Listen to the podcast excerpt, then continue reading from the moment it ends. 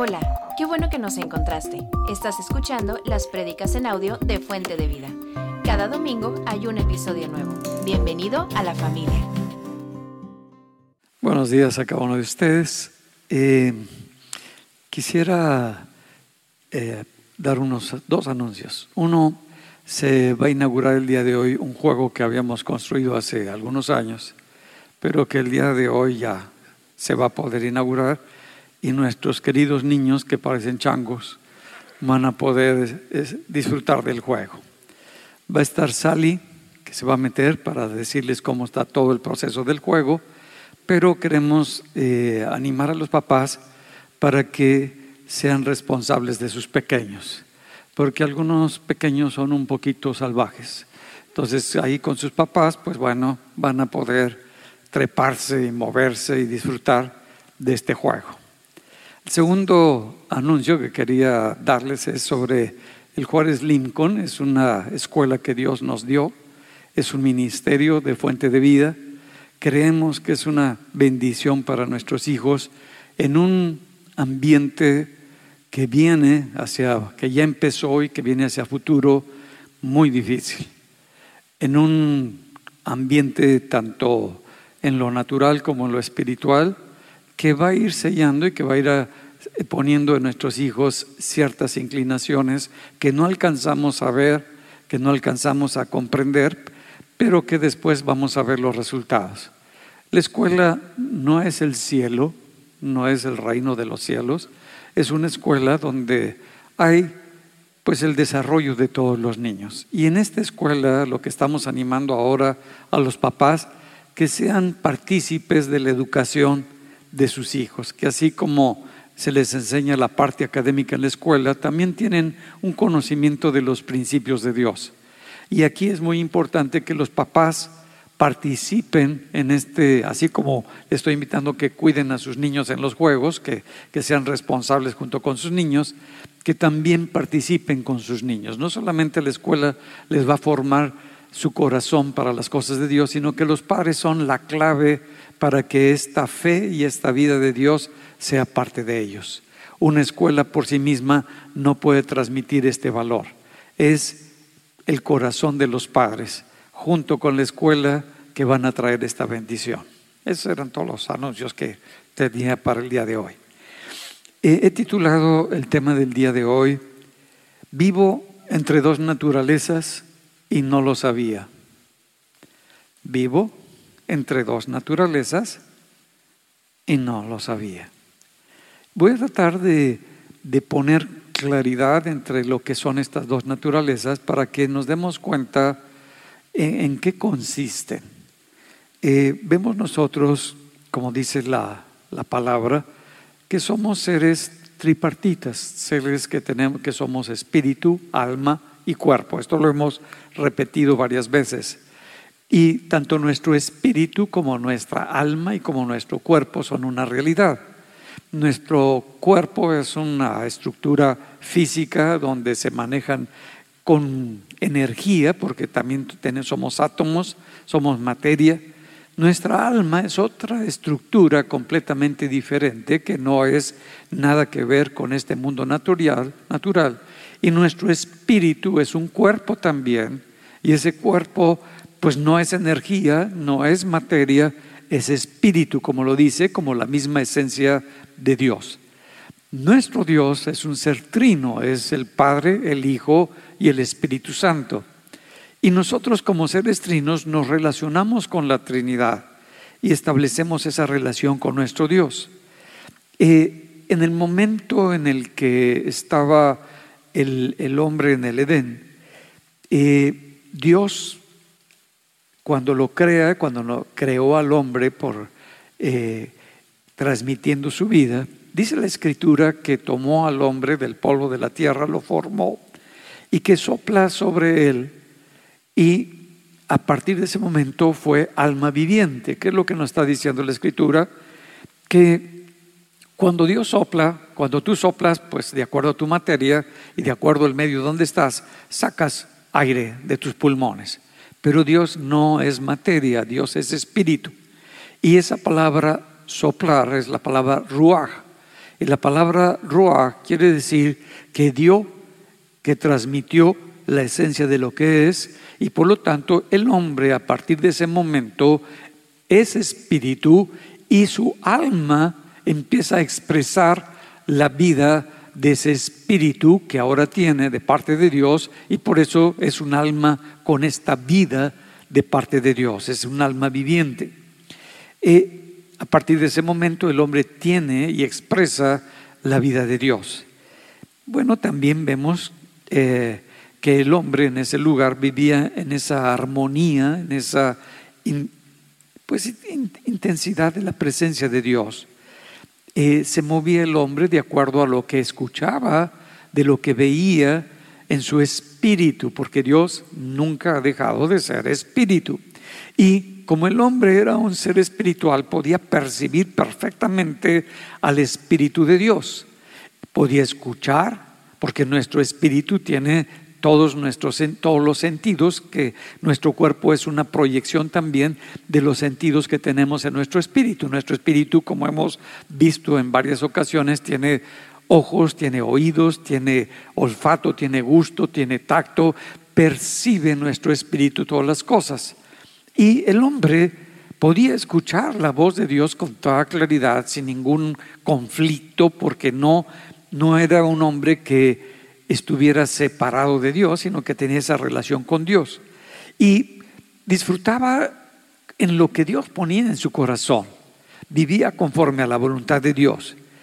Pero también hay un ofrecimiento que lo hace Dios y le dice, mira, estoy poniendo en este huerto tres árboles con diferentes funciones cada uno de ellos.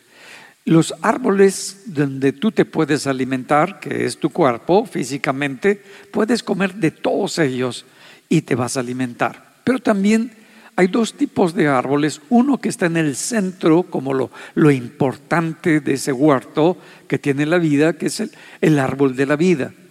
Y otro árbol que no es el centro, que está a un lado, que es el árbol del conocimiento del bien y del mal. ¿Qué es lo que Dios está diciéndole al hombre? Tú vas a decidir, tú vas a elegir cada día de tu vida, cada día de tu mover, de en cómo quieres vivir, qué quieres tomar, qué quieres hacer en tu vida. Es una elección, es, un, es cuando se nos da el libre albedrío. A partir de ese momento, Dios está poniendo en nuestras manos la libertad de escoger si lo queremos a Él, si queremos que Él sea nuestro Dios y vivir conforme a lo que Él quiere establecer en nuestra vida, o si yo quiero ser dirigido por lo que yo considero que es bueno y que es malo, que eso se le llama el árbol del conocimiento del bien y del mal. El hombre en su lucha y en su decisión es influido por Satanás que Dios lo coloca también en el Edén para que pueda influir también en la decisión del hombre. Satanás, como dice la Biblia en Apocalipsis, es el diablo, Satanás, la serpiente antigua, el engañador, porque es el príncipe de la mentira, y le invita a la mujer para que coma del árbol del conocimiento y sea Dios con D minúscula. ¿Qué es ser Dios? Donde no me someto a nadie, no me someto a nada, yo tomo mis propias decisiones, yo elijo qué es bueno y qué es malo. Y bueno, eh, el hombre decide tomar del árbol del conocimiento de este bien y mal, aunque Dios le había advertido que si hacía eso, el día que tomara esa decisión, iba a pasar un cambio muy radical dentro de él, que iba a morir a esa presencia de Dios, que ya no iba a tener la presencia y la dirección de Dios sobre su corazón y sobre su vida. El hombre quizás no llegó a entender lo que Dios le estaba diciendo en la profundidad y en el evento que iba a ocurrir. Y decide el hombre probar de ese árbol, de ese huerto, y a partir de ese momento, dice la palabra, que el hombre se separa de Dios. Y a eso se le llama la muerte espiritual. ¿Por qué? Porque el que me da la vida es Dios. El que me llena de esta vida es Dios. Y a partir de ese momento, ya mi espíritu ya no es dirigido por Dios ni dirigido por la voluntad de Dios. Mi espíritu está decidiendo poner dirección en otros factores, en otros valores, en otra cosmovisión completamente diferente a la cosmovisión de Dios, a la de Satanás, a la voz que estaba escuchando el hombre en ese lugar. Y ahora Satanás toma el control de todo ese mundo que Dios había creado, que es el hombre y esta tierra, y empieza a poner dirección en el hombre. El espíritu del hombre, aunque ya está muerto, de la, ya no tiene esa relación con Dios, el espíritu del hombre sigue percibiendo, sigue oyendo, sigue sintiendo, sigue viendo, tiene todas las características, aunque ya no tiene la luz. El espíritu del hombre vive y se mueve ahora en una oscuridad. ¿A qué le llama oscuridad y a qué le llama la Biblia tinieblas? Cuando no puede ver las cosas que están sucediendo espiritualmente a su alrededor. Quien va a influir, quien va a dirigir ahora al hombre, pues es Satanás. Satanás va a tener una influencia directa sobre lo que lo va a motivar al hombre lo que le va a hacer que el hombre se incline por las cosas. Nuestro espíritu antes era motivado, impulsado por la palabra de Dios, por la presencia de Dios, y anhelábamos y queríamos las cosas que nos llenaban de vida y nos, eh, nos permitían sentirnos plenos, completamente satisfechos en todo, porque podíamos comer del árbol de la vida. Pero ahora ese árbol ya no está a la disposición de nosotros. Ya esa plenitud no se va a volver a encontrar. Esa satisfacción, esa completitud, podríamos decirle, ya no va a existir dentro del hombre. Ahora se va a mover, pero mediante un engaño, con factores, con diferentes circunstancias que lo van a ir cada día separando más de la presencia de Dios. Ah, el espíritu del hombre, nos dice la escritura que ahora está muerto. Eh, ya no vive conforme a los principios de Dios. Ya no vive conforme a lo que Dios había establecido para él, que lo había colocado en su corazón. El hombre ahora está en una muerte espiritual. También ah, Dios le estaba dando la oportunidad de quién iba a dirigir su espíritu, ¿Qué, quién iba a motivar, quién iba a poner esas intenciones, estos deseos que el hombre toma y lo hace como suyos, si era Dios o era Satanás. No hay más, no hay de que yo decido, de que a mí me gusta, está poniendo Dios con claridad que o me muevo conforme a la voluntad y al propósito de Dios, o me muevo conforme a lo que el enemigo de Dios, Satanás, el adversario, quiere hacer en nuestra vida. Entonces está ahora, estamos involucrados desde ese momento, donde yo digo, voy a hacer mi voluntad. No, mi voluntad está inclinada por las intenciones de mi corazón por las creencias que hay en mi corazón. Estas creencias y estas intenciones que hay en mi corazón fueron formadas durante mi desarrollo en mi vida natural, porque nací con esta eh, naturaleza ya caída que le llama la Biblia naturaleza pecaminosa nacimos con esa naturaleza y bueno, nos fuimos poco a poco separando y en, y en esta nueva naturaleza nos movemos y nuestro corazón desde pequeños tenemos inclinaciones no hacia las cosas de Dios. Empezamos a aprender, empezamos a vivir, empezamos a anhelar, eh, deseamos, pero el ambiente donde crecemos pues no es un ambiente celestial, es un ambiente muy lastimado, muy herido, y por más que nuestros padres nos amaron, no tenían la sensibilidad, la capacidad, la habilidad para podernos dar lo que nosotros necesitábamos en nuestro desarrollo y en poco a poco nos fuimos siendo lastimados en lo que era nuestra necesidad, lo que era nuestra perspectiva, lo que eran nuestras ilusiones y nuestros sueños, y nuestras emociones se fueron involucrando, distorsionando, deformando, podríamos decir, produciendo en nosotros sentimientos que fueron generados por la manera en cómo empezamos a ver la vida, las situaciones, los agravios, los traumas, las situaciones difíciles que empezamos a vivir.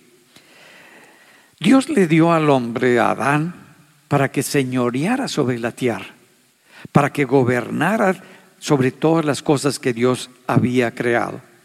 Entonces, sus motivaciones para gobernar, para reinar, estaban puestas por el corazón de Dios, por la voluntad de Dios que siempre es buena y es perfecta. Eso teníamos nosotros en el Edén. Pero en el momento que cae, todas sus motivaciones son diferentes. Ya empieza a ser influenciado porque, porque la presencia de Dios la voluntad de Dios, la palabra de Dios, va a tener una repercusión, tenía una repercusión en el Edén sobre el hombre y vivía en armonía la tierra con el hombre, el espíritu del hombre era quien dirigía al hombre, su alma expresaba todo lo que el espíritu estaba recibiendo y su cuerpo, su parte humana, se movía de acuerdo a la dirección de su espíritu.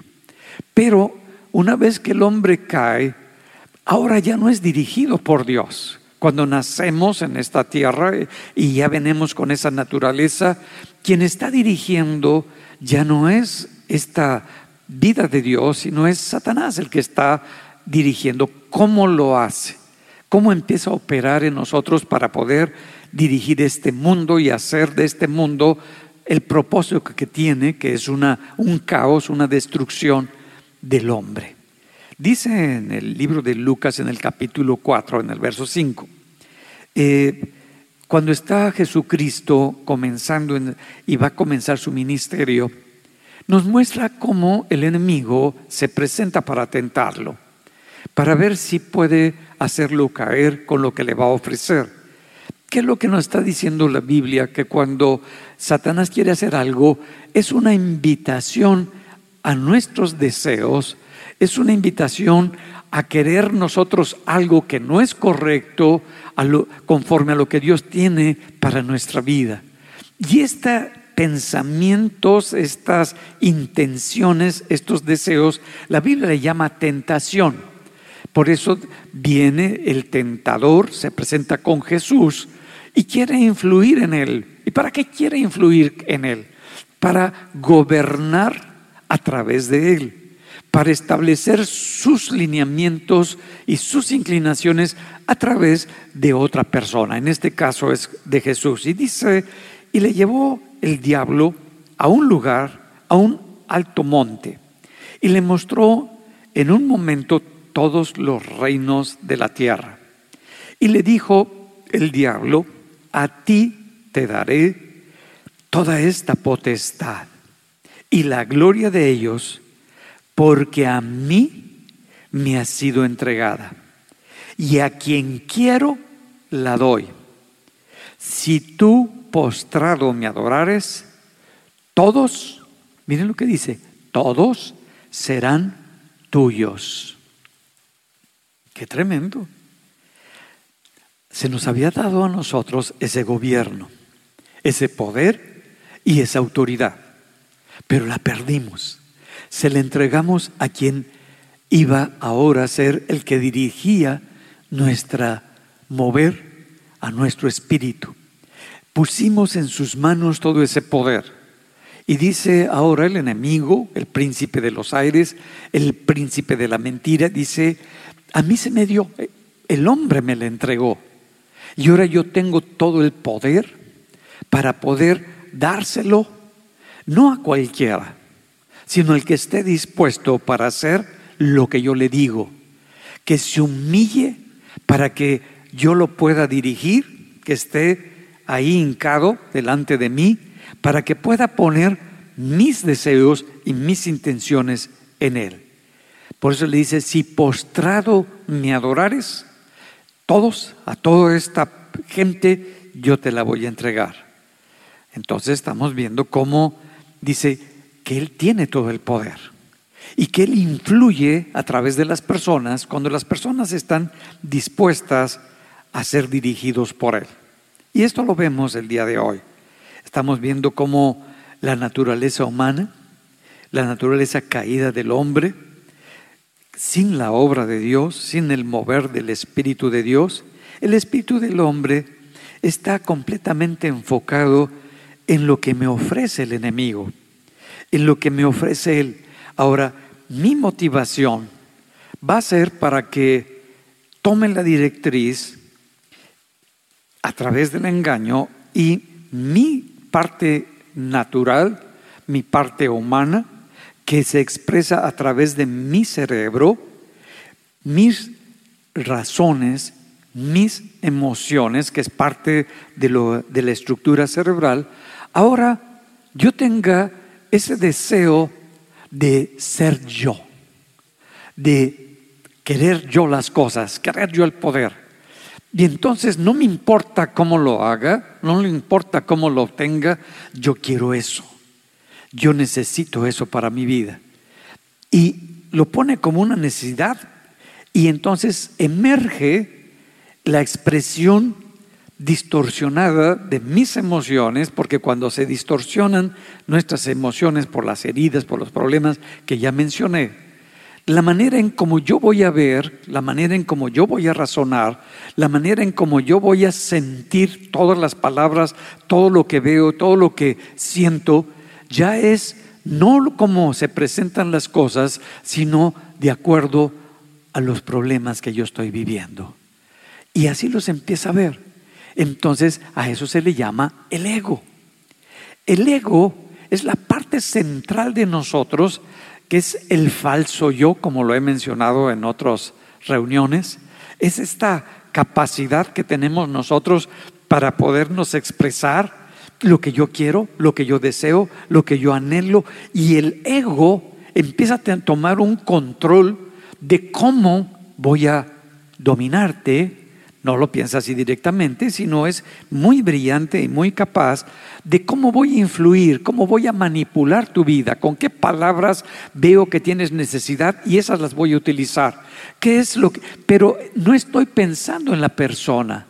No estoy pensando en cómo le ayudo a la persona, sino cómo utilizo a esa persona con mentiras, con manipulación, con control, para que haga lo que yo quiero hacer entonces estamos centrados en nosotros. Y es lo que el enemigo, la finalidad del enemigo, es que yo le sirva.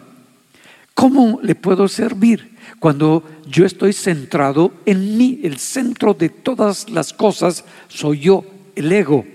Entonces mi espíritu muerto, el enemigo va a influir para que mi ego, mi carne, el pecado, sea lo que predomine en mi manera de moverme.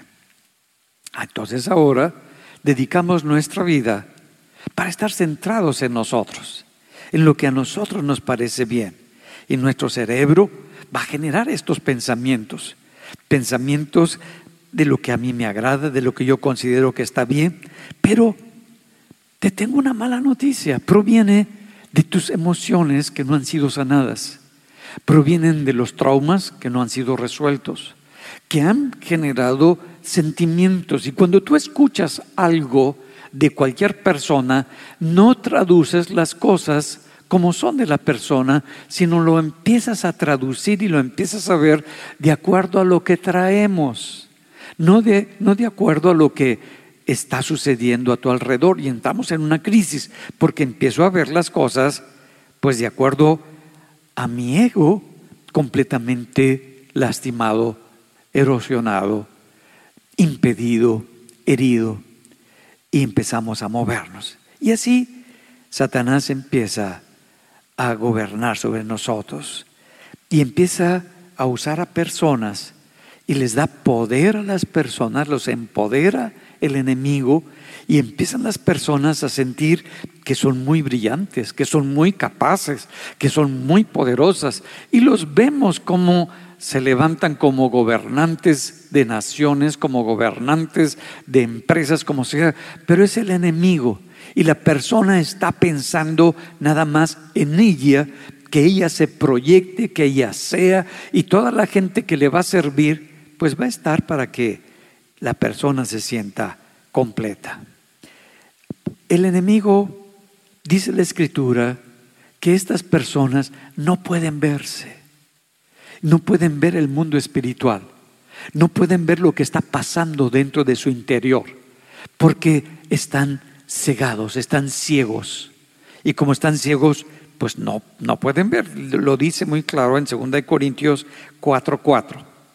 Dice, en los cuales el Dios con D minúscula de este siglo cegó el entendimiento de los incrédulos para que no les resplandezca para que no puedan ver, para que no puedan percibir lo que está ocurriendo, para que no les resplandezca la luz del Evangelio de la gloria de Cristo, el cual es la imagen de Dios, para que no tengan la vida, la luz que nos da Jesucristo para ver las cosas como son. Entonces el enemigo se ha centrado en cegar permitimos que la incredulidad sea parte de nosotros. Y cuando la incredulidad es parte de nosotros, hay como una nube oscura que no nos permite ver las cosas como realmente son. Y pues bueno, en nuestro espíritu, aunque estoy hablando del espíritu que está muerto antes de, de nacer, en nuestro espíritu, pues percibía oía y cuando llegábamos a un lugar que estaban ocurriendo cosas terribles o había maldad, decimos, híjole, no me siento bien. No sabíamos ni por qué. No sabíamos qué es lo que estaba pasando a nuestro alrededor. Pero como que algo no está bien aquí, como que algo está pasando aquí que no es agradable, me siento mal, me siento incómodo. Y no era físicamente el problema, era algo espiritual. Así como también cuando vamos a un lugar donde está la presencia de Dios, decimos, no sé qué hay, no sé qué está pasando, pero me siento bien. Hay algo que me hace sentirme cómodo, me hace sentir bien, me hace sentir paz, tener esta paz, como que algo está pasando muy agradable y bueno, porque, porque aunque estaba muerto, no tenía la luz de Dios, ni la presencia de Dios, ni la vida de Dios, nuestro espíritu percibía pero no nos podíamos mover dentro de esa realidad. Nuestro espíritu, en nuestro cerebro natural, fue puesto lo que es la moral. Sabemos por naturaleza lo que es correcto y lo que es incorrecto, pero no por el hecho de saber lo que es bueno y lo que es correcto y lo que es moral, quiere decir que nosotros lo practicáramos. Porque hay algo con lo que también hacemos que se llama esta naturaleza caída, esta muerte espiritual, este pecado que es parte de nosotros, y esto nos hacía que nosotros tuviésemos esa tendencia a buscar las cosas que no son correctas, a fortalecer a nuestro ego y empezar a controlar a, las personas, al medio ambiente, a todo. Desde pequeños lo empezamos a hacer, empezamos a controlar a nuestros papás, a todo. Y ahora yo veo como el enemigo se ha venido metiendo porque quiere tener control. Antes el control lo teníamos cuando empezaba nuestra juventud, empezábamos a razonar, empezamos a ver la realidad, entrábamos en una crisis en nuestra adolescencia, porque estábamos nosotros como que despertando a, a, ser conscientes de que nosotros existíamos. Pero el enemigo ahora se está metiendo desde la niñez. ¿Cómo se metió y cómo se, qué utiliza el enemigo para influir y de, deteriorar, lastimar y destruir lo que son la estructura fundamental de un niño, que es sus padres, su casa, su familia, el matrimonio de sus padres, la sexualidad natural de, de sus padres, de sus amigos. Eh, hubo una pandemia que vivimos a partir del 2019, empezó hasta el, todavía seguimos con el problema del COVID. Y los niños dejaron de ir a las escuelas por el problema de este virus que estaba terrible y empezaron los niños a aprender, la mayoría de ellos, y las escuelas a moverse para poder transmitir esta enseñanza a los niños. Y los niños empezaron a tener su interacción a través de las computadoras, de las tabletas, de los celulares, de lo que fuera. Empezaron los niños a tener sus clases.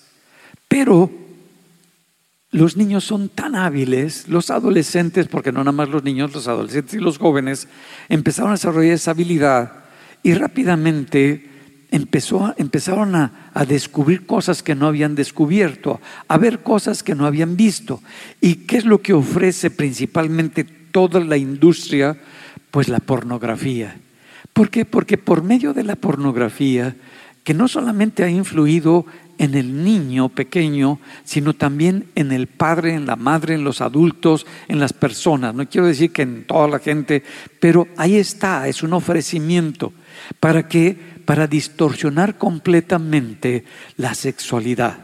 Porque si destruye la sexualidad desde pequeños, la identidad de lo que es un niño y empieza a ver completamente distorsionada lo que es la sexualidad, cuando crezca pues no va a saber cómo relacionarse, no le va a importar lo que es el matrimonio, no le va a importar lo que es la familia, no va a ser un valor para él la familia. Y al no importarle la familia, pues no le va a importar la estructura de una familia espiritual, que es la iglesia. Y el no importarle esa estructura espiritual, que es la iglesia, no le va a importar Dios. Y va a venir un golpe tan fuerte que está preparando el enemigo a través de toda esta estructura. Por lo cual es importante que tengas ese cuidado si tú estás metido en esta basura, en esta problemática tan seria, reflexiona un poquito de lo que está generando en tu interior una distorsión completa de lo que son la vida sexual de la pareja. Y checa, porque a veces pensamos que nuestros hijos son la bendición de Dios. Ellos jamás, jamás. ¿Por qué no investigas un poquito? Y no es porque ellos se hayan querido meter, sino que son muy brillantes y de alguna manera otros compañeros, otros amigos les han dicho y se meten a ver y se empiezan a contaminar, ya sea la televisión, con programas que no son los correctos para ellos, que no están los valores indicados y correctos para ellos. También vemos que todo esto no solamente le ocurren a los pequeños, sino también los padres se vuelven permisivos con lo que Dios nos dice, no te metas en esas áreas, no permitas. ¿Por qué? Porque se va a distorsionar y después vas a ver como normal esa vida pecaminosa y va a empezar la destrucción como algo normal dentro de tu vida adulta. Cuando crecemos en esa luz de Dios, sin esa vida de Dios dentro de nosotros, donde no hay nada que nos alumbre y que nos permita ver. Ah, porque Dios es espíritu, pero también Dios es amor. Y ese amor de Dios que lo llena todo, que es lo mejor que podemos tener en esta vida y en la eternidad, el amor de Dios, no lo tenemos. No tenemos ese amor. No vivimos en ese amor, porque no es un sentimiento, es una experiencia. No vivimos ese amor de Dios en nosotros. Y cuando no vivimos ese amor de Dios en nosotros, empezamos a separarnos de lo más importante. Y quien se empieza a levantar es nuestro ego, porque el enemigo tiene una influencia directa sobre el ego. Y cuando se empieza a levantar el ego, me doy cuenta de mis carencias me doy cuenta de mis debilidades, me doy cuenta de mis incompetencias y las quiero resolver, pero por el miedo. Y como tengo miedo, pues empiezo a manipular, empiezo a controlar, empiezo a, establecerme sobre las personas para poder sentirme seguro, confiado.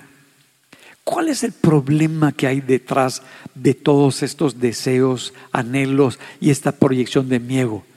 Lo que, te, lo que con lo que cayó Satanás, con lo que el enemigo se separó de Dios, se llama orgullo.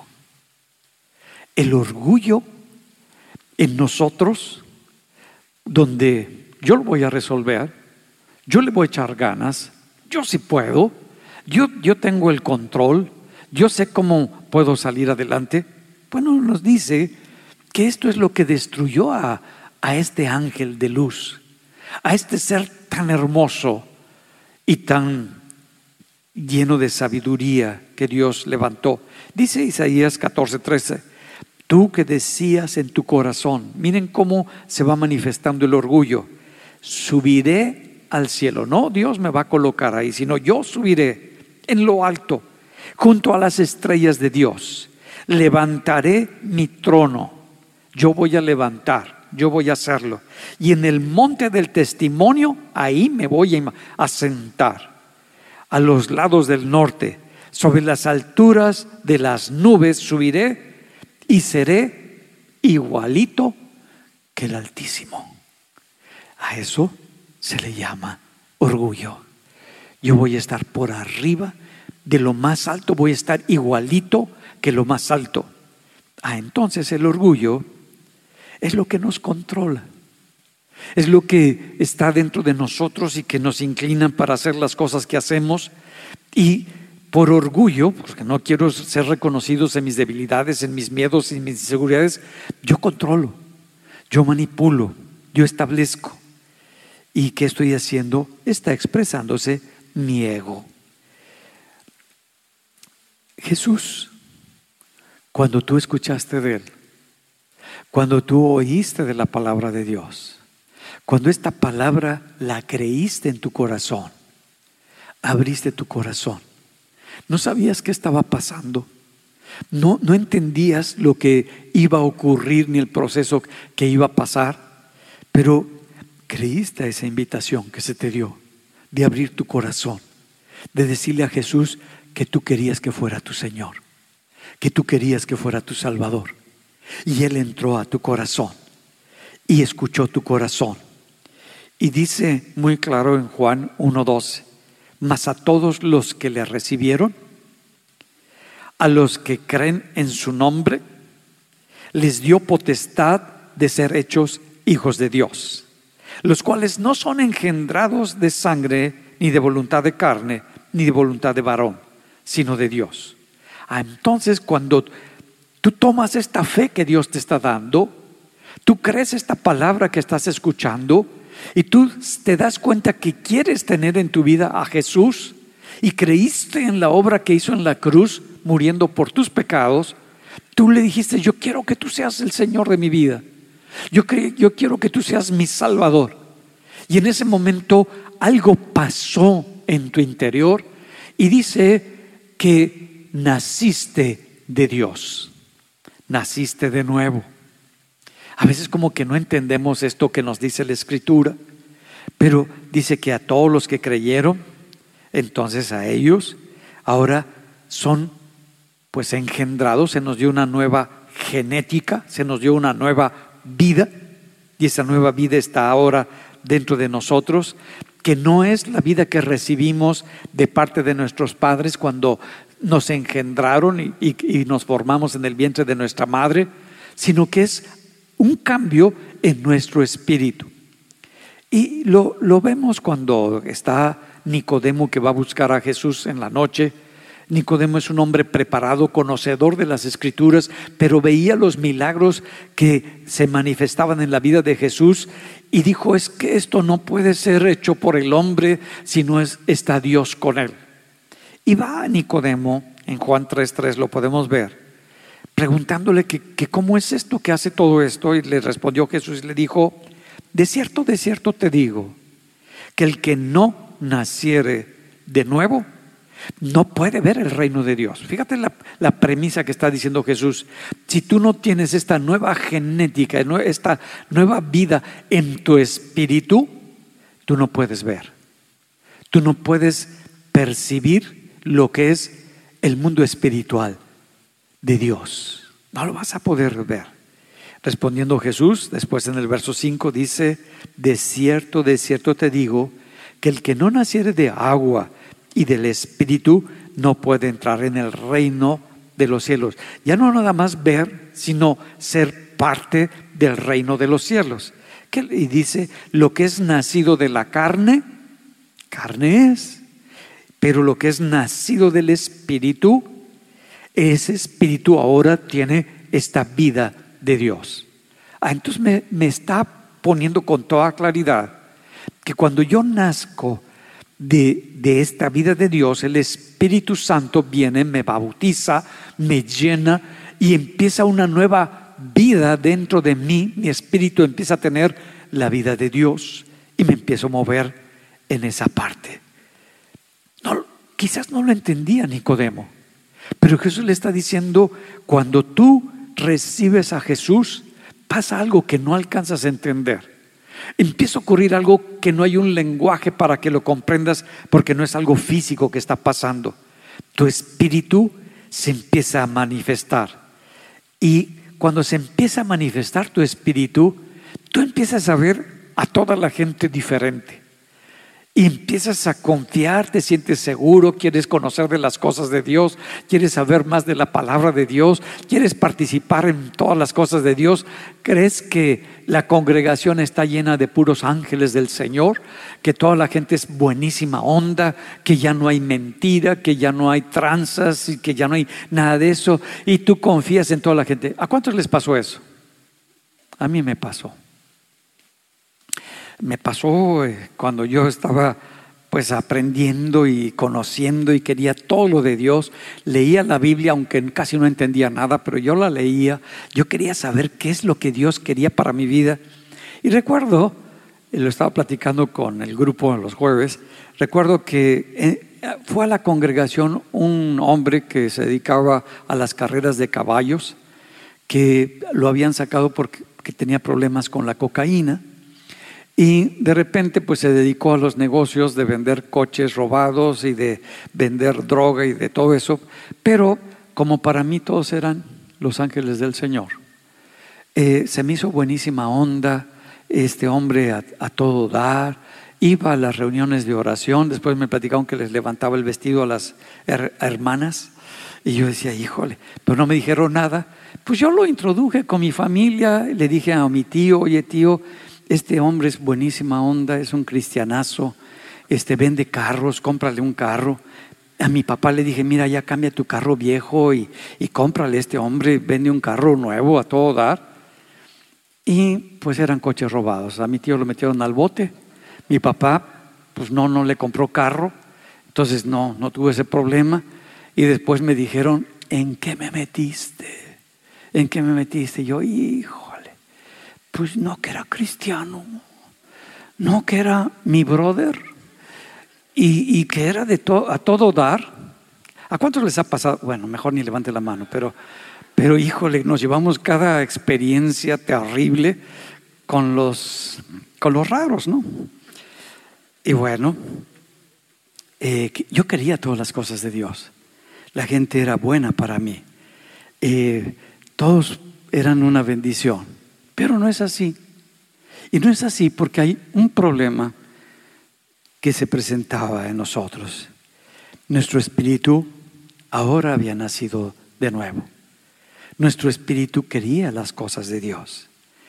Ahora nuestra alma, que estaba apagada, porque quien dirigiera era el ego, producto de mi naturaleza caída, mi cerebro, donde está el pecado, entonces ahora el ego se empezaba a apagar y mi espíritu empezaba a florecer, mi alma se sentía pues llena y quería las cosas de Dios, pero como que no me daba cuenta de que aunque yo tengo un espíritu nuevo, aunque yo nací de nuevo, mi naturaleza humana no cambió en nada, en nada sigo teniendo el mismo ego, sigo teniendo las mismas razones, sigo teniendo las mismas heridas, sigo teniendo las mismas emociones distorsionadas. Todo, sigue igual en mi naturaleza humana o mi ego o naturaleza caída, mi naturaleza, como dice la palabra, pecaminosa. Entonces, por una parte tengo la naturaleza divina, pero por otra parte tengo la naturaleza carnal o pecaminosa. Y no sabía yo, como dije en el título de esta plática, que yo vivía entre estas dos naturalezas. Yo pensaba que ahora mi naturaleza espiritual era lo mejor que se iba a expresar, que se iba a manifestar en todas las cosas, pero no me había dado cuenta que esta naturaleza carnal estaba dentro de, de mí. Sabemos, por una parte, que ahora Dios mora en nosotros, como lo dice 1 Corintios 6, 19. ¿O ignoráis que vuestro cuerpo es templo del Espíritu Santo, el cual está en vosotros, el cual tenéis de Dios y que ya no eres vuestros, que ya no te perteneces. Antes yo pensaba que yo me pertenecía, que lo que yo quería. No, ya no. Ahora le pertenezco a Dios. Se pagó en la cruz para que yo tuviera esta vida. Y por lo tanto ahora soy hijo de Dios, para hacer la voluntad de mi Padre que está en los cielos. Y nos encontramos entre estas dos naturalezas. Por una parte, nuestro espíritu quiere las cosas de Dios, anhela las cosas de Dios, como dice en el Salmo 42, verso 1, como el siervo brama por las corrientes de las aguas, así clama por ti el alma mía. Ahora mi alma quiere las cosas de Dios. Mi alma anhela las cosas de Dios. Mi alma tiene sed de Dios, del Dios vivo. ¿Cuándo vendré y me presentaré delante de Dios? Este impulso este anhelo, este deseo que tiene ahora mi alma viene de mi espíritu que ha nacido. Mi alma es mi verdadero yo, que estaba apagado, que estaba controlado por el ego. Ahora ha surgido y ahora quiere mi alma todas las cosas que son de Dios. Y empezamos a buscar la presencia de Dios. Pero nos encontramos con otra parte de nosotros que no está de acuerdo, nuestro ego que es donde se centra nuestra vida de, pecado. Ahora, esta naturaleza humana o esta naturaleza es parte de nosotros. Cuando vemos la vida de Jesús, Jesús nació con nuestra naturaleza humana, la naturaleza humana, pero sin pecado. Eso no quiere decir que no tuvo invitaciones para pecar que no el enemigo trabajó muy fuerte para que él fuera tentado en todo. Y dice la escritura que Jesús tenía muy claro, siendo hombre, vivió como hombre, vivió y se comportó como hombre y en su espíritu espíritu no se manifestó como Dios y no se manifestó como tú y como yo. Su espíritu tenía la vida de Dios. El Espíritu Santo es el que le daba el poder para que sanaran los enfermos, para que se manifestara. No era su deidad, era su humanidad, pero era el Espíritu de Dios moviéndose a través de Jesús, para que nosotros entendiéramos que podemos movernos como Jesús se movió aquí en la tierra. Pero tenía muy claro, quien estaba gobernando era su espíritu, su alma buscaba, percibía todo lo que estaba ocurriendo en su ego, que su ego estaba sometido, estaba abajo, su, su naturaleza carnal no había permitido que el pecado fuera parte de él no permitió que las ideas y las sugerencias del enemigo ante los golpes que recibía los tomara como una agresión y se llenara de esa oscuridad. No lo permitió. Y bueno, ah, dice que sí experimentó el pecado. En 2 Corintios 5:21 dice, al que no conoció pecado, por nosotros lo hizo pecado para que nosotros fuésemos hechos justicia de Dios en Él. En la cruz experimentó, vivió lo que es el pecado. Y todo lo que no había vivido y experimentado en su vida, ahí lo estaba experimentando para que tú y yo pudiéramos tener esta relación con Dios, esta vida de Dios, este nuevo nacimiento. Vemos que ah, muchas veces no hemos descubierto esta nueva naturaleza, este movernos en el Espíritu. Y pues necesitamos irlo descubriendo, necesitamos ir aprendiendo a movernos en este nuevo nacimiento, porque nuestro espíritu necesita de la palabra de Dios para vivir, necesita de la dirección de Dios para moverse, necesita de la obra de Dios para que podamos nosotros cumplir con el propósito para el cual Dios nos rescató y nos liberó.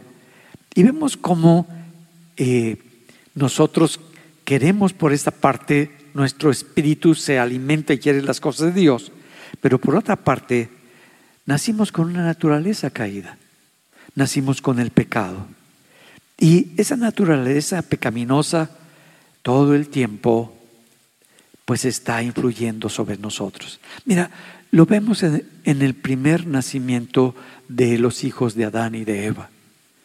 Nace Caín, pero ya con esa naturaleza pecaminosa. Él, nadie le enseñó a ser asesino. Nadie le enseñó a ser una persona que envidiara a su hermano. Nadie le enseñó a tener celos. Nadie le enseñó a enojarse, a enrabiarse de esa manera como lo hacía.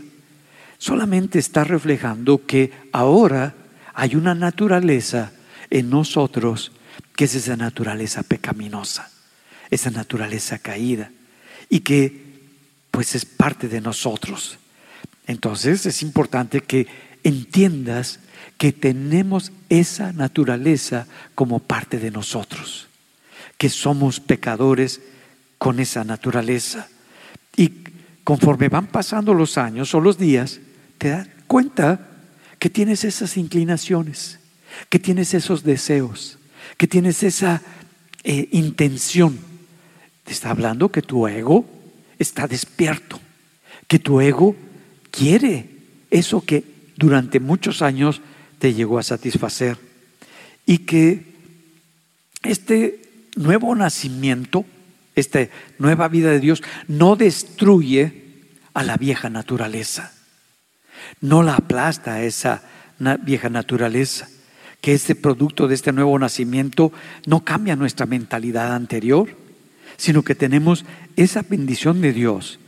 Y cuando desconocemos la palabra de Dios, llegamos a pensar que si le echo ganas, que si me esfuerzo, voy a cambiar. Que tú puedes cambiar a tu vieja naturaleza. Que tú puedes controlar con tu inteligencia, con tu sabiduría, esa vieja naturaleza pecaminosa y que tú puedes poner todas las cosas en orden. Pero eso es imposible. Por eso te das cuenta que esta naturaleza es enemiga de Dios. No busca las cosas de Dios. No está centrado para darle la gloria a Dios, sino que esta naturaleza está centrada en tu ego, lo que tú quieres, lo que tú deseas, lo que tú anhelas, y que poco a poco te está destruyendo. Pero no solo a ti, sino que está destruyendo a las personas con las que vives. ¿Por qué? Porque se está manifestando esta naturaleza. y esto es muy destructivo. hay, hay gente que tiene deseos que han sido pervertidos por el enemigo. Están en nosotros, con una tendencia de, de hacer el mal. Y no nos damos cuenta. Pero cuando tú hablas con otra persona, cuando tú platicas con, con alguna otra persona, ¿Qué es lo que te motiva para decirle lo que le dices a la otra persona? ¿Qué es lo que hay en ti adentro que te está impulsando para que le, le digas cualquier tema, cualquier cosa? ¿Estás centrado en que qué beneficio vas a tener? Si vas a, a poder seguir disfrutando y tu ego se va a seguir levantando y estás centrado en ti o estás centrado si has nacido de nuevo y, tu espíritu está recibiendo las cosas de Dios, entonces estás en este nuevo sentir donde tú dices, ¿cómo puedo bendecir a esta persona? ¿Cómo le puedo ayudar a esta persona? Para eso necesitas tener la dirección de Dios y poder percibir en, dentro de todo este mundo espiritual el cómo bendices a la persona, cómo le ayudas a esa persona. Y lo que quieres es que el amor de Dios, la gloria de Dios, la bendición de Dios venga a su vida para que esa persona pueda disfrutar de esta bendición de Dios. ¿Cuál es cuando tú vas a, transmitir una información que a ti no te consta, que tú no sabes si es verdad o es mentira? Cuando la aceptas, ¿la crees? Entonces, cuando yo creo algo que no he podido saber si es verdadero o es falso, ¿en qué tengo mis creencias? ¿Cuál es la tendencia que tiene mi corazón hacia ese sentir? A eso que me dicen, porque tenemos normalmente una tendencia a buscar por mi ego, por mis heridas, lo malo, a creer lo horrible, a, tomar como una verdad lo que destruye. Y no solamente lo tomo, sino que muchas veces lo transmito como una verdad, como un hecho, cuando no lo he comprobado. Mi pregunta no es lo que estamos haciendo, sino qué te motivó, qué hay en tu espíritu que te motivó para que hicieras eso, para que hablaras eso para que pusieras eso en el corazón de otra persona. Si te das cuenta, final de todo es nuestro espíritu, la intención con el que estamos haciendo las cosas, el cómo estamos nosotros percibiendo, qué hay detrás de todo esto. Cuando nacimos de nuevo, pues tomamos la simiente incorruptible de la palabra de Dios, que permanece en nosotros para siempre. Y por lo tanto esa simiente, esta vida de Dios no puede pecar, no puede hacer lo malo, nuestro espíritu no lo puede hacer. Pero tenemos también la vieja naturaleza. Y hay apetitos, hay tentaciones, hay deseos que no hemos arreglado en nosotros.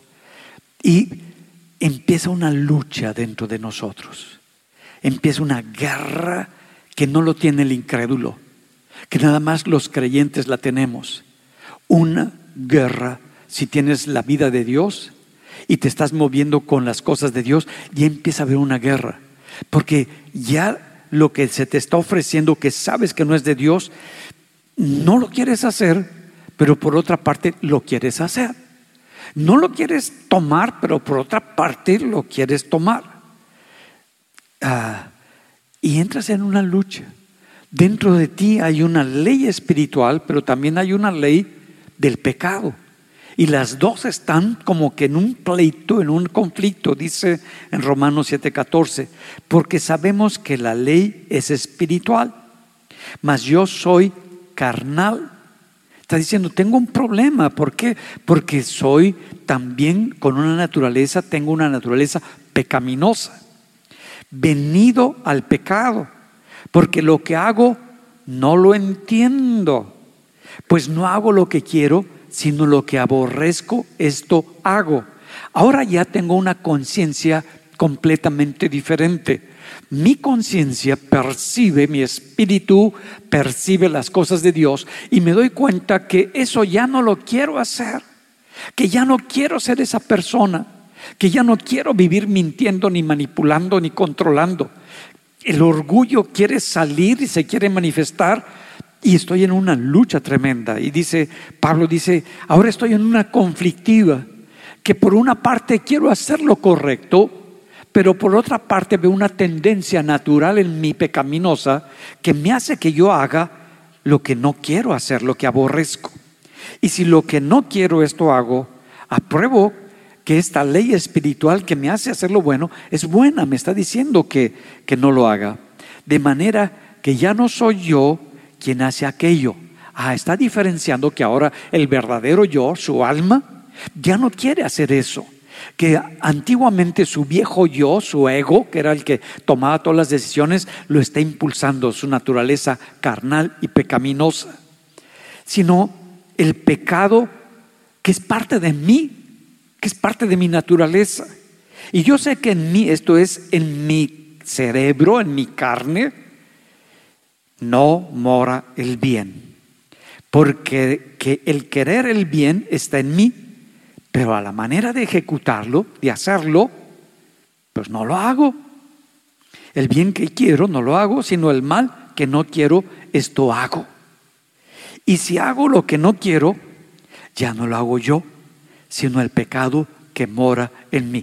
Pudo separar, pudo diferenciar, pudo verse, ya no culpó a otros de su pecado, ya no culpó a la esposa o al esposo o a otras personas, sino dice, ya sé que yo, mira, mi espíritu tomó el yo verdadero, dice, ya sé que este yo verdadero, ya no quiere hacer lo que el antiguo y falso yo, el ego, hacía.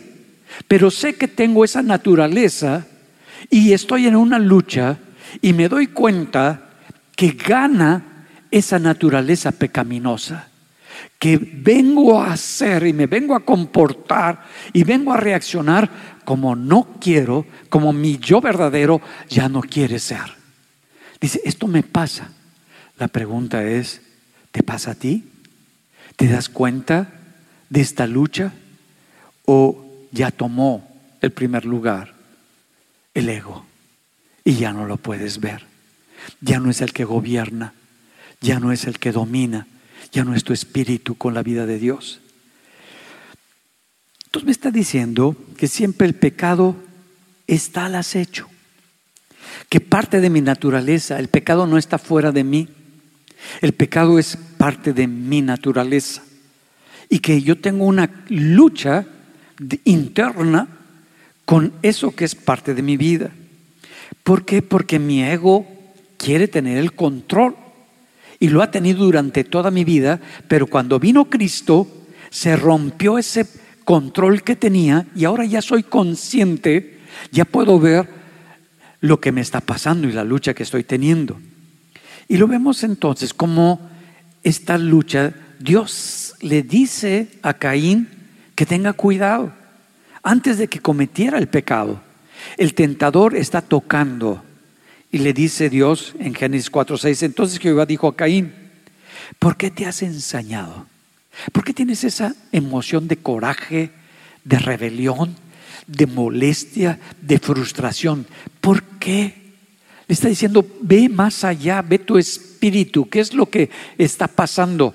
¿Por qué estás permitiendo que esa emoción, que ese coraje, que ese malestar tome dominio sobre tu vida? ¿Y por qué ha decaído tu semblante? Porque ya no tiene, ya no, ya no te motiva las cosas que tienen vida. Porque ahora ya influyó en tu espíritu, se está decayendo porque está en la oscuridad. Y ahora tú tu cuerpo, todo tu ser, la tristeza es parte tuya, pues estás en un mal momento. Dice, si bien hicieres, si te mueves en lo correcto, en lo que es vida, no serás enaltecido. Y si no hicieres bien, el pecado está a la puerta.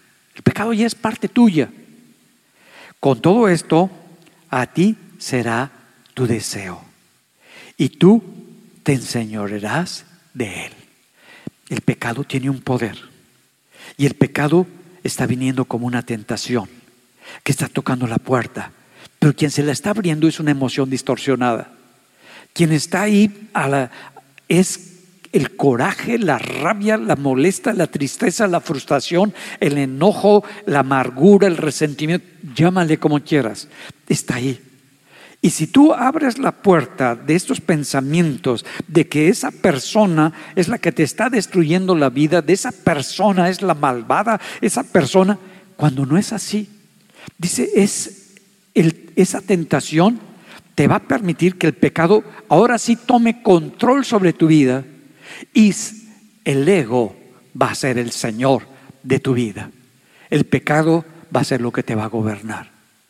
Qué fuerte le está hablando Dios, qué fuerte me está hablando Dios, qué fuerte me está diciendo Dios que tenga cuidado con lo que estoy sintiendo, qué emoción se está presentando, porque está entrando a través de una emoción para que mi manera de razonar estructure de acuerdo a esa emoción.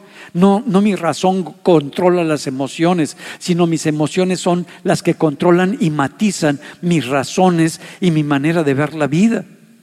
Dice, ten cuidado, porque si entra y cometes el pecado, el ego va a ser lo que te va a gobernar. Entonces Dios estaba advirtiendo, bueno, esta nueva naturaleza ahora nosotros la tenemos y está peleando para ver quién toma el trono de tu ser. Sin la naturaleza carnal, pecaminosa o la naturaleza divina. Y es esa lucha la que vivimos como creyentes. Es esa crisis en la que estamos y estamos en un conflicto interior solamente los que hemos nacido de nuevo. Los que no han nacido de nuevo pecan y les encanta pecar. Disfrutan sus pecados. Pero como la gracia de Dios ha entrado en nuestra vida, cuando pecamos entramos en una crisis severa y decimos, ¿cómo me permití esto? Si odio el pecado, si esto no es parte de mí. Y empezamos con un dolor con un arrepentimiento, con un cambio interno y decimos, yo no quiero vivir así. Y nos sentimos de lo peor, no merezco esto. Pero ese remordimiento nos habla de que estás en una lucha y tienes todavía la vida de Dios dentro de ti, que te lleva para no practicar el pecado. Caíste, pecaste, tomaste una decisión equivocada levántate. Porque, como dice Pablo, ¿quién me va a librar de este cuerpo de muerte? ¿Quién me va a librar del poder tan grande que tiene el ego sobre mi vida, que tiene el pecado sobre mi vida? Entonces me está diciendo que ahora tenemos la vida de Dios, que tenemos una vida espiritual. Y así como José cuando la mujer de Potifar viene para seducirlo y que tenga relaciones con ella. Dice, ¿cómo he de cometer este pecado tan grande? ¿Cómo he de hacer esto? ¿Cómo haría yo ese mal tan grande? ¿Y cómo pecaría yo contra mi Dios? No, no, puede ver el pecado, puede ver las cosas que están mal y puede ver el daño que hace contra quien lo amó y quien está dirigiéndolo y guardándolo que tú puedes ver realmente lo que es el pecado y puedes decir, ¿cómo voy a hacer esto contra el que murió por mí en la cruz? Contra el que sufrió por mí para que yo tuviera esta vida con Dios. ¿Cómo voy a hacer esto para destruir la obra de quien murió por mí? Bueno, quizás cometiste ese pecado por error por ignorancia, porque estabas en un mal momento, por burro, por lo que quieras. Cometiste ese pecado. Pero tú no eres eso. Tú no tienes esa naturaleza. Tú naciste de Dios para empezar a vivir con esta vida de Dios, para empezar a moverte con la vida de Dios. Por eso dice muy claro en 1 Juan 3:8, el que practica el pecado, el que ya vive cometiendo la mentira tras mentira tras mentira, el que vive en el pecado y lo está practicando, es del diablo. Porque el diablo peca desde el principio. Para esto apareció el Hijo de Dios, para deshacer esas obras en nosotros, para que ya no siguiéramos en lo mismo. Todo aquel que es nacido de Dios no practica el pecado, porque la simiente, la vida de Dios, permanece en él y no puede pecar porque es nacido de Dios.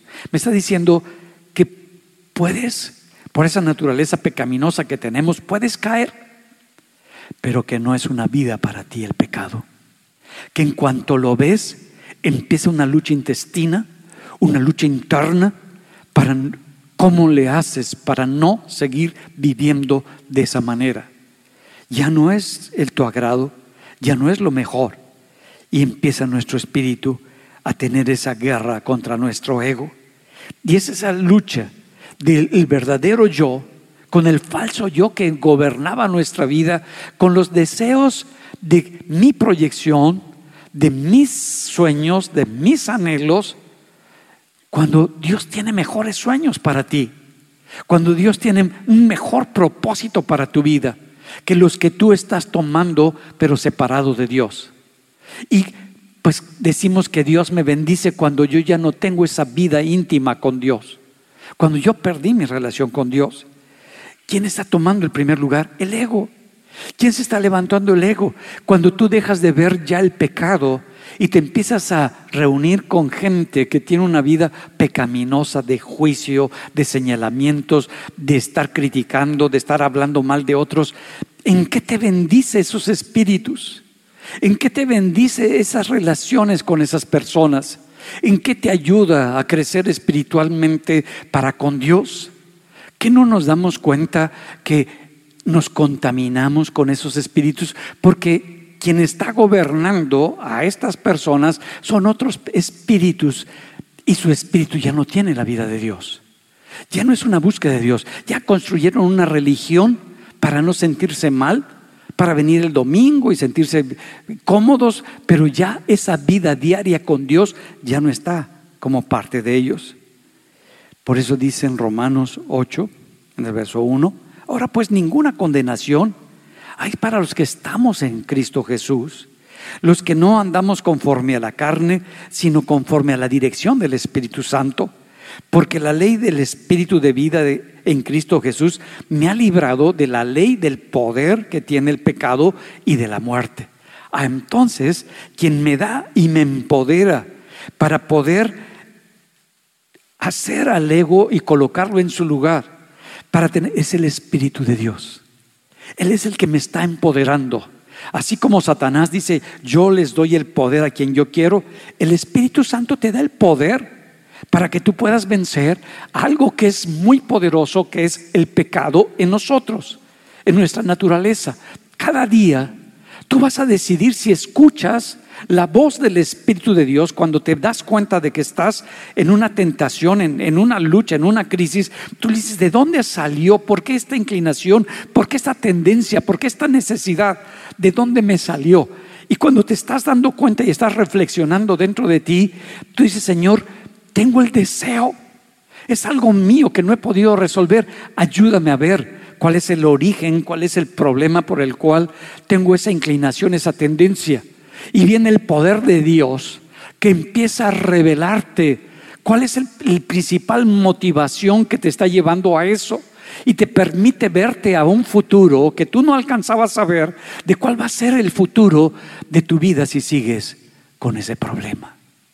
Ah, entonces nos empodera, nos da una fortaleza, una visión, una salida, una respuesta a nuestra necesidad.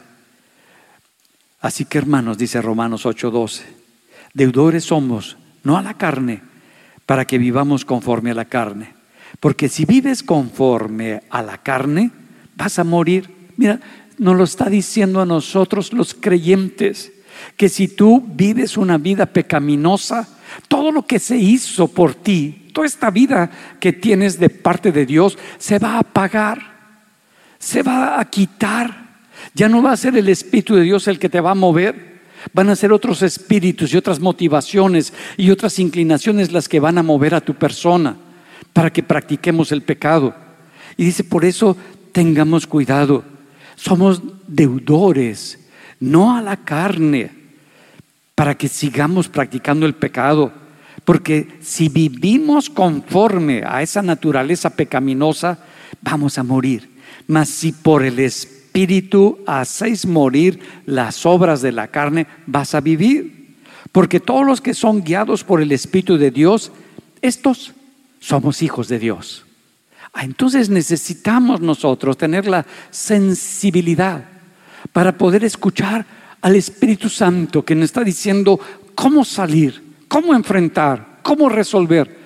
Que tú ya no eres una persona, ay, pobre de mí Ya no eres una persona que esperas que los demás te resuelvan tus necesidades, tus problemas, tus crisis. Se quitó todo eso. Ya no estás centrado en ti, tanto por esta ah, necesidad interna o porque quieres proyectarte, porque quieres salir. Ya no te importa eso. Te importa la vida de Dios. Te importa ser una bendición. Te importa que este amor defina tu vida.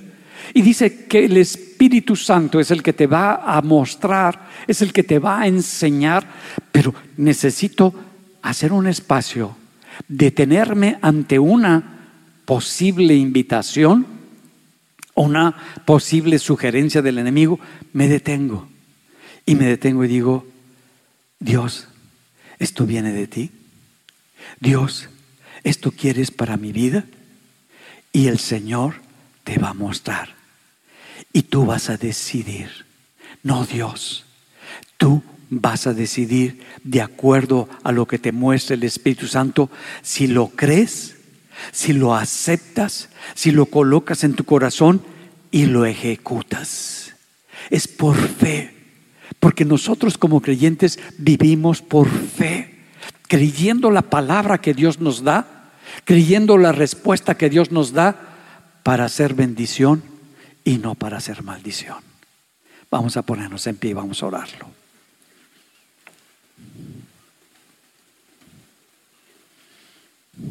Vivo entre dos naturalezas y no lo sabía. ¿Cuántos no se habían dado cuenta que vivían entre dos naturalezas? Ok, ahora ya lo saben. Ahora a ver qué hacen con eso. Es una lucha, es una guerra. De aquí hasta que te mueras. Esta naturaleza pecaminosa va a estar en ti todos los días. Tú vas a elegir a qué naturaleza sigues. Con qué inclinación vas a tomar tus decisiones. Y todas las decisiones que tomamos tienen una repercusión.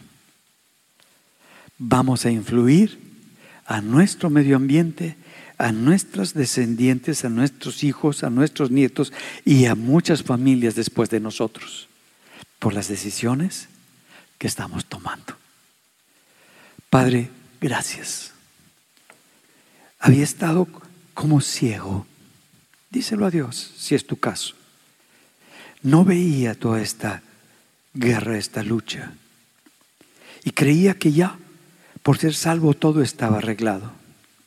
Creía que esta naturaleza divina me llevaba al reino de los cielos, cuando todo está aquí en la tierra, en una lucha entre estas dos naturalezas, para ver cuál prevalece, para ver si valoro lo que he recibido, para ver si atesoro al Dios que murió en la cruz por mí, para ver si esta verdad que se estableció ahora en mi corazón es mi verdad y la creo, para que yo decida a cuál verdad voy a inclinar mi corazón.